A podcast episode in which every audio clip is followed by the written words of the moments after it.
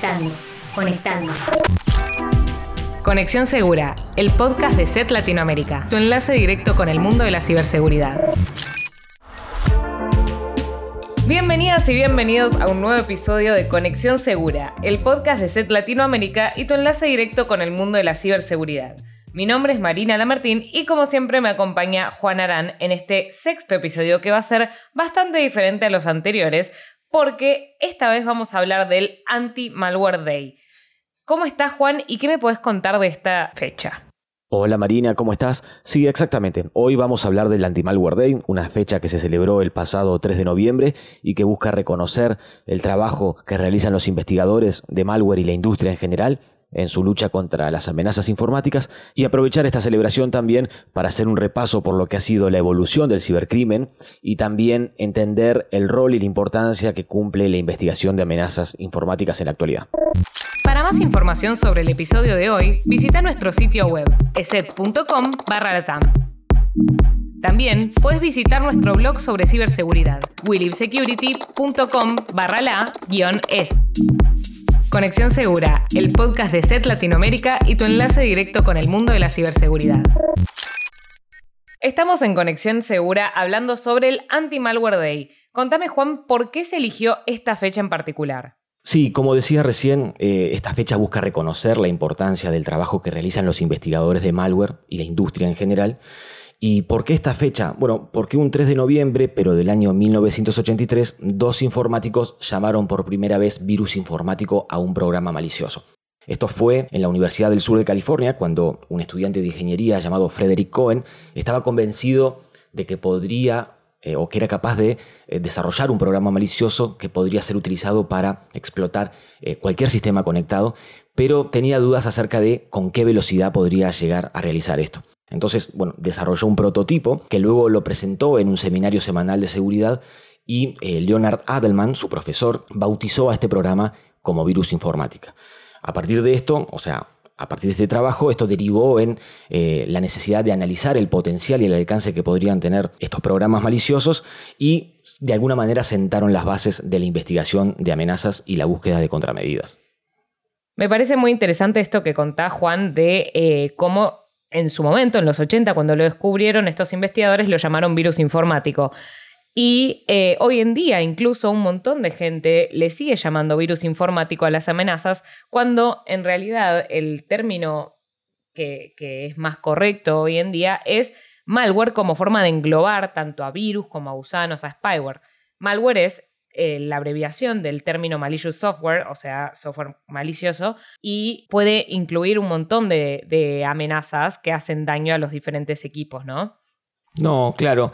Eh, el virus es un tipo de malware, pero claro, hoy en día no es tan común. La realidad quedó el recuerdo o, quedó instalado el nombre y nunca hubo una suerte de actualización. Pero sí, es un poco una imprecisión y creo que da cuenta un poco de lo que es la falta de educación o de conocimiento que hay en torno a las amenazas informáticas que nos llevan a seguir hablando de un virus para referirnos quizás a otro tipo de amenazas informáticas, como puede ser un troyano, eh, un spyware, un, no sé, un ransomware, en fin, u otro tipo de, de amenazas, ¿verdad?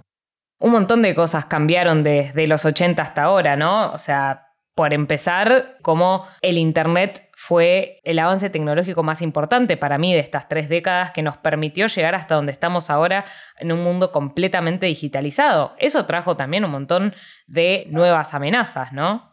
Y Internet, la verdad es que ha sido clave eh, en todo esto, ¿no? Este, porque bueno, Internet, si uno mira un dibujo en lo que ha sido desde los 80 hasta ahora, tomando como ejemplo Internet lo que ha sido su crecimiento y la adopción, al igual que el resto de las tecnologías, ¿no? Llamemos eh, la computadora, los dispositivos móviles, redes sociales y demás, eh, ha crecido de forma exponencial y nos ha llevado a nosotros, las personas convertidos en usuario, a estar mucho más conectados. Y no solamente más conectados, sino mayor tiempo. Hoy en día hablamos de estar cuánto rato no estamos conectados a nuestro teléfono, que quieras o no, eso nos lleva a estar cada vez más expuestos lo que era totalmente diferente si hablamos en la década de los 80, cuando estábamos eh, hablando de este fenómeno de, del primer virus informático, apenas el 10% de la población en algunos países, eh, como Estados Unidos, por ejemplo, tenía eh, acceso a Internet y, y lo mismo, el mismo porcentaje acceso a una computadora. Claro, yo creo que al principio los programas maliciosos o los virus informáticos tenían otros objetivos. Quizás eran programadores que habían descubierto eh, que podían hackear el sistema y simplemente querían causar un daño o decir, bueno, esto es lo que yo puedo hacer. Eh, sin embargo, ahora cambió totalmente el objetivo de los, de los cibercriminales y yo creo que también tiene que ver con la cantidad de dinero y de transacciones y de operaciones que se hacen en Internet hoy en día se manejan muchísimas transacciones a nivel monetario, ¿no? Tenemos nuestras cuentas bancarias, nuestra vida financiera pasa a través de la computadora y creo que eso no es un tema menor, ¿no? Sí, hablamos hoy en día de grupos criminales que funcionan como empresas tecnológicas, eh, me refiero a con jornadas laborales de lunes a viernes, días de vacaciones, roles, personas que desarrollan el código, otros que lo distribuyen, y en fin, si vamos a esa década de los 80, donde hablamos que se habló del primer eh, virus informático, o, que se denominó por primera vez virus informático. Eh, en el año 86, por ejemplo, el malware Brain, este, que se distribuía a través de disquetes, eh, no tenía una función o un objetivo malintencionado. Ese, ese malware fue creado, mejor dicho, por los desarrolladores de un programa que vieron que su programa estaba siendo pirateado, entonces a través de un disquete distribuyeron este malware como para afectar a aquellas personas que lo estaban utilizando de forma pirateada. Por otro lado, también hay otro ejemplo, ¿no? Dos años después, lo que fue el gusano Morris, en realidad, que bueno, que fue muy famoso, que en este caso sí se distribuyó vía internet y paralizó a una gran cantidad de computadoras. Y había sido el, autor, eh, había sido un joven de 23 años que, se disculpó y que dijo que había cometido un error. Pero bueno, creo que esto refleja un poco que en los comienzos el objetivo era otro, ¿no? Como decías vos recién, reconocimiento o explorar un poco los límites de algo que un poco era novedoso y que todavía no se sabía cómo iba a evolucionar hasta el día de hoy. Sí, lo interesante es cómo eh, de los primeros virus, de estos que estás mencionando, eh, de la mayoría conocemos, al menos de la universidad de donde salió o eh, incluso el nombre de quienes crearon los virus. Hoy en día eh, el objetivo de los cibercriminales es pasar lo más desapercibidos posibles, justamente para que ni las empresas ni los usuarios se den cuenta de ni quiénes son ni el crimen que están cometiendo. Se, me ocurre, por ejemplo, los sitios de phishing para los usuarios, como que imitan eh, los sitios web o los mails eh, de los bancos o entidades financieras justamente para que los usuarios se equivoquen y den información confidencial. Eh, sí, la verdad, el phishing es una amenaza que la realidad es, de larga data también, pero se da un fenómeno también particular que como decíamos hoy cuando hablábamos de el virus, un término quizás que es antiguo o que no refleja muchas veces lo que se quiere decir en realidad, eh, el phishing es antiguo, pero sigue siendo vigente. O sea, todo el mundo quizás debería conocer o saber de qué se trata el phishing y podríamos reconocerlo fácilmente. Sin embargo, esto no sucede debido principalmente a una falta de educación y que mucha gente, pese a que está en circulación hace muchísimos años, sigue sin saber exactamente qué es. Y entonces, ¿esto qué pasa? Los cibercriminales siguen encontrando un modelo que sigue siendo eh, efectivo. Eh, esta efectividad es lo que permite seguir utilizándolo. Por lo tanto, hasta, hasta tanto las personas o los usuarios no seamos un poco más conscientes o no estemos mejor preparados para reconocer un poco cómo operan y estas maneras de engaño a través de ingeniería social eh, que buscan hacer que los usuarios hagan clic en lugares que no deben creyendo que que se trata de algo legítimo, bueno, esto lamentablemente seguirá ocurriendo y encontrarán en el phishing una, una opción todavía eh, que seguirá siendo válida, ¿verdad? Sí, otra amenaza que se me ocurre hoy como la más vigente, pero no para usuarios, sino para empresas, es el ransomware, ¿no? Creo que vos tenías algunas estadísticas de cómo afectó este último tiempo el ransomware a las empresas. Eh, sí, o sea, me das pie a lo siguiente, o sea, hoy estábamos hablando un poco de, de, cómo en un primer momento los ataques no generaban daños económicos, ¿no? Y por poner una fecha, en el año 2000 se registró uno de los primeros ataques documentados de, denegación de servicio. ¿no? Bueno, la historia es de un joven de 15 años que afectó a muchas plataformas de e-commerce como Amazon eBay, pero en este caso la particularidad es que provocó daños o una afectación económica por 1.700 millones de dólares y bueno, era de las primeras veces que hablábamos. Pero hablamos de 1.700 millones de dólares, bueno, con, con, este ataque. Ahora, el ransomware, una amenaza, la verdad que es, mm, eh, que genera bastante preocupación en los tiempos actuales y sobre todo después de la pandemia, solamente entre enero y en el primer semestre, digamos, de, 2021, el gobierno de los Estados Unidos detectó transacciones por más de 5.200 millones de dólares desde víctimas a grupos de cibercriminales para recuperar sus archivos como consecuencia de un ataque de ransomware. Lo cual, y estamos hablando de un tipo de amenaza de las tantas que hay. Con lo cual hablamos de, volvemos a lo del negocio, que forma parte de lo que tenemos hoy, ¿no? Un negocio, que, un modelo que resulta atractivo y que cambió de lo que era en un primer momento una búsqueda de reconocimiento o explorar los límites, fue evolucionando y con el desarrollo de la tecnología, un modelo de negocio que empezó a ser redituable y que fue captando el interés de más personas interesados en el cibercrimen y en obtener este, algún beneficio de este modelo. Conexión Segura, el podcast de SET Latinoamérica y tu enlace directo con el mundo de la ciberseguridad. Se me ocurre que podemos eh, aprovechar el Anti-Malware Day para derribar algunos mitos muy difundidos sobre ciberseguridad justamente y sobre las amenazas. Se me ocurre, por ejemplo, esto de, que un montón de gente piensa que los virus y las amenazas y el malware son solamente creados para eh, o afectan solo a dispositivos que tienen sistema operativo Windows o Android. No, claro, esto la verdad que no es real. Creo que esto se debe mayoritariamente a que la mayor cantidad de usuarios está sobre el sistema operativo Windows y al estar más extendido es lógico que se desarrollen amenazas informáticas para para estos sistemas operativos porque es donde está la mayor cantidad de usuarios. Pero la realidad es que hay amenazas para Apple, para los equipos de Apple, para Mac, también para Linux y otro tipo de tecnologías. Así que no, esto no es real y es una creencia popular que, la gente debe saber que no es verdad. Otro mito bastante extendido que me imagino que lo has escuchado alguna vez es que las empresas de seguridad son las que crean el malware. Sí, esto es completamente falso y no tiene ningún fundamento. A ver, en los 80 yo creo que este mito comenzó eh, porque se creía que los únicos que tenían el conocimiento suficiente para crear un malware eran los mismos que tenían la cura o el remedio o la forma de eliminarlo, ¿no? Porque se creía que eran unos pocos selectos los que, los que tenían este tipo de conocimiento. Pero la realidad es que primero va totalmente en contra, ¿no? De lo que predican las empresas de ciberseguridad, que lo que quieren es cuidar al usuario y no afectarlo económicamente ni, ni, de, ninguna otra forma.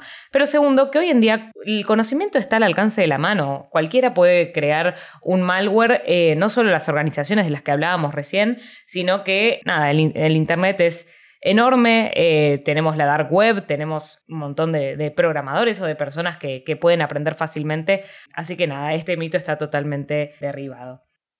Otro que se me ocurre es esto de que eh, los hackers son jóvenes con capucha en un cuarto oscuro, em, muy, ¿no? Película de Hollywood, eh, de lo que es el estereotipo de hacker. Pero en realidad, ¿cómo son los hackers? O sea, no hay un estereotipo. No, la verdad es que no, no hay un estereotipo como decíamos antes. Hoy en día un hacker, mal llamado hacker la realidad, este, pero un cibercriminal este, puede tener la apariencia de un oficinista y, nadie se entera. Creo que es un estereotipo que quedó eh, por esto que hablábamos de jóvenes explorando los límites de Internet y en su inocencia metiendo la pata, pero la realidad eh, es bastante diferente, ¿no? Hoy en día es bastante heterogéneo el mundo de, de los cibercriminales, encontramos cibercriminales como son los famosos grupos de APT, eh, eh, tenemos también eh, grupos de ransomware organizados, como decíamos, en estructuras empresariales. Tenemos este, algunos que son con menos conocimientos técnicos, algunos con más conocimientos técnicos, pero el mundo del del cibercrimen también está lejos de ser que solo le da lugar a aquellos que tienen conocimientos técnicos, porque hoy en día hay una industria, eh, hablamos de en la dark web, en estos foros, o sea, más de un millón de sitios donde se comercializan datos que son utilizados como insumos, datos, herramientas, en fin. que se comercializan y que le dan acceso a personas sin conocimientos técnicos de poder sumarse a este modelo de negocio eh, del cibercrimen. O sea que la realidad es que, es que no. No, no, ese estereotipo de jóvenes con capucha, jóvenes o no jóvenes con capucha, eh, es falso. Y por último, hay uno que también lo he escuchado muchas veces, que apunta a los usuarios y es, ¿quién me va a atacar a mí si no tengo nada de valor o nada que le interese a un cibercriminal? Bueno, obviamente esto eh, es totalmente infundado, quizás también viene de algo de, este lugar de creerse que uno no, tiene, como decís vos, el valor o no tiene nada para ofrecerle a los cibercriminales y la realidad es que tenemos muchísimo, tanto como hablamos de la digitalización, tenemos nuestras cuentas bancarias, eh, tenemos nuestra información personal, tenemos un montón de información sensible que puede resultarle súper útil a los cibercriminales y que, como decís vos, también pueden venderla en la dark web o lo que fuera. Y la cuestión es que hay que cuidarse. ¿Cómo? Bueno, aprendiendo de ciberseguridad, teniendo conciencia de una buena higiene de contraseñas, tener buenas contraseñas y fuertes, tener un una solución de seguridad en tus equipos. Hay un montón de cosas que se pueden hacer, pero es muy importante esto de no creerse em, impune o inmune hacia, la, hacia, los ataques porque están en todos lados y todos tenemos eh, valor para los cibercriminales. Sí, creo que a lo largo de la historia eh, es común hablar eh, o escuchar el término de, del juego del gato y el ratón cuando se habla de, de, seguridad para ilustrar un poco lo que es este cómo los cibercriminales eh, van encontrando nuevas formas de realizar sus actos y los investigadores van buscando o descubriendo las técnicas que van encontrando y las van detectando y a partir de ahí van desarrollando las contramedidas. Creo que esto ha sido a lo largo de la historia, ¿no? Pero bueno, lo importante es que la industria de la ciberseguridad cumple un rol clave, la investigación de amenazas, lo que es la difusión, el trabajo que hacen de concientización permanentemente para dar a conocer lo que está sucediendo, para que las empresas, los usuarios y los organismos puedan concientizarse, pero esto no es una lucha que pueda hacer solo la industria de la, seguridad, ¿verdad? De la ciberseguridad, sino que necesita un poco también el acompañamiento de, los organismos gubernamentales, eh, del trabajo en la educación, de la concientización, porque la realidad es que todavía falta mucha concientización que permita hacer un uso más seguro de la tecnología ante una evolución constante de lo que es este mundo del cibercrimen, que lejos de ser paranoico, ¿no? La verdad, porque no, es el objetivo, sino que simplemente con educarnos un poco mejor, eh, saber ser más conscientes de lo que pasa, podemos ser capaces de tomar los recaudos suficientes y minimizar bastante los riesgos de sufrir dolores de cabeza. Exacto, lejos de querer paranoiquear a nuestros oyentes, lo que queremos es concientizar y de esta forma también eh, disfrutar, como decías vos, de todo lo lindo y todo lo bueno y todo lo importante que tiene eh, el Internet para nosotros y, y más que nada en estos días. Quiero recordarle a los oyentes que pueden ver toda la información sobre el mundo de la ciberseguridad en willivesecurity.com barra la guion es. Sí, y antes de despedirnos, eh, los invitamos a seguirnos en Instagram, Facebook y Twitter. Pueden encontrar como ESETLA y en LinkedIn como ESET Latinoamérica. Muchas gracias, Juan, por acompañarme en este episodio, así como en todos los demás. Y nos vemos en el próximo episodio de Conexión Segura, el podcast de Ser Latinoamérica y tu enlace directo con el mundo de la ciberseguridad.